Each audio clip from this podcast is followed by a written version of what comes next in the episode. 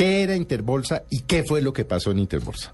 Bueno, Interbolsa era la principal operadora del mercado bursátil en Colombia. Controlaba el 45% de, de este mercado y tenía en ese contexto una posición dominante. Su presidente, Rodrigo Jaramillo, era una especie de ministro de Hacienda en la sombra. Era el hombre que tenía, ejercía el manejo del control del mercado de capitales en Colombia y tenía línea directa con el presidente de la República. Cualquiera Y- que fuera, ¿no? Cualquiera que fuera, y con las cabezas de los organismos de control y vigilancia. Eh, recordemos también, por ¿Quién ejemplo. vigila a los, para ir, para ir esto, quién vigila a los comisionistas de bolsa en Colombia? Tienen varios frentes de vigilancia. Ajá. El principal de ellos es la superintendencia financiera. Cuando se trata de una incidencia del mercado bursátil en el manejo societario de algunas empresas, entran en el, en el entorno de la superintendencia de sociedades. Y aparte de eso, existe un mecanismo de autorregulación que trata de imitar, y es una mala imitación, yo diría que una imitación risible del autorregulador que existe en Estados Unidos. Aquí se llama el autorregulador del mercado de valores. Esos son los Ah, tres es como frentes una de... cosa que ellos mismos tienen, ¿no? Exactamente. Y ahí, ¿La Felipe, maneja quién? Cor- eh, interesante, Sí. bueno, y aparte de eso, la bolsa, de- eso, la, la la bolsa bolsa de valores que, por sí misma. ¿no? que durante mucho tiempo, como usted bien lo sabe, tuvo una cámara disciplinaria que tenía una vocación también, capacidad, unos dientes para investigar y para sancionar. Entonces tenían cuatro frentes y en todos los cuatro tenían ellos una presencia activa, al punto de que Rodrigo Jaramillo, presidente de la sazón presidente de Interbolsa, era el presidente del Consejo Directivo del Autorregulador del Mercado de él Valores. mismo se regulaba. Eh, Exactamente. ¿Quiénes, ¿Quiénes son o eran los principales accionistas para empezar a, a- a mencionar personas responsables?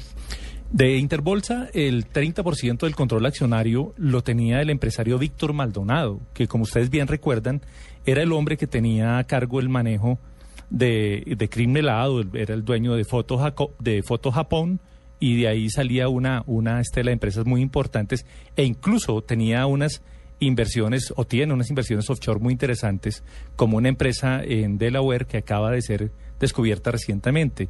Yo diría que desde el punto de vista de la, de la investigación, Víctor Maldonado es el empresario que más podría aportar cuando el Estado colombiano dejara ver su verdadera intención de recuperar el dinero que quedó embolatado en Interbolsa.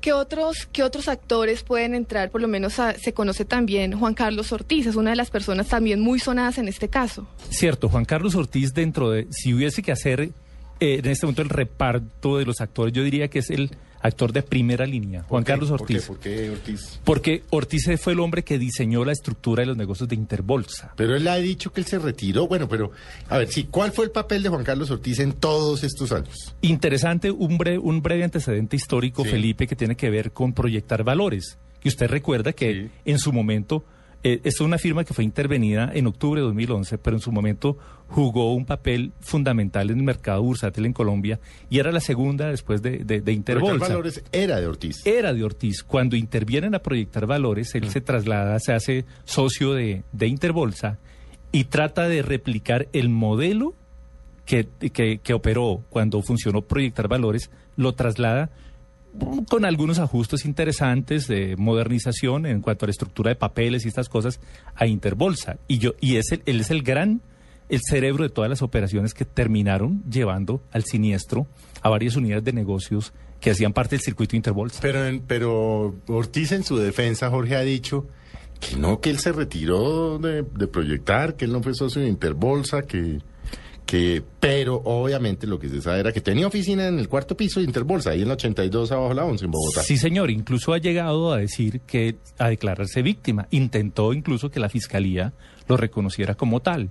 Y dice que perdió una inversión, dice él, relativamente pequeña. Esa relativamente pequeña son 12 millones de dólares. Ah, no, pues sí, no, chichiguas. bobadita. Pero entonces él dice, a mí me cierran proyectar, yo tengo una, eh, una, una fractura en las relaciones con los Jaramillo, con, eh, con Rodrigo Jaramillo y con su hijo Tomás.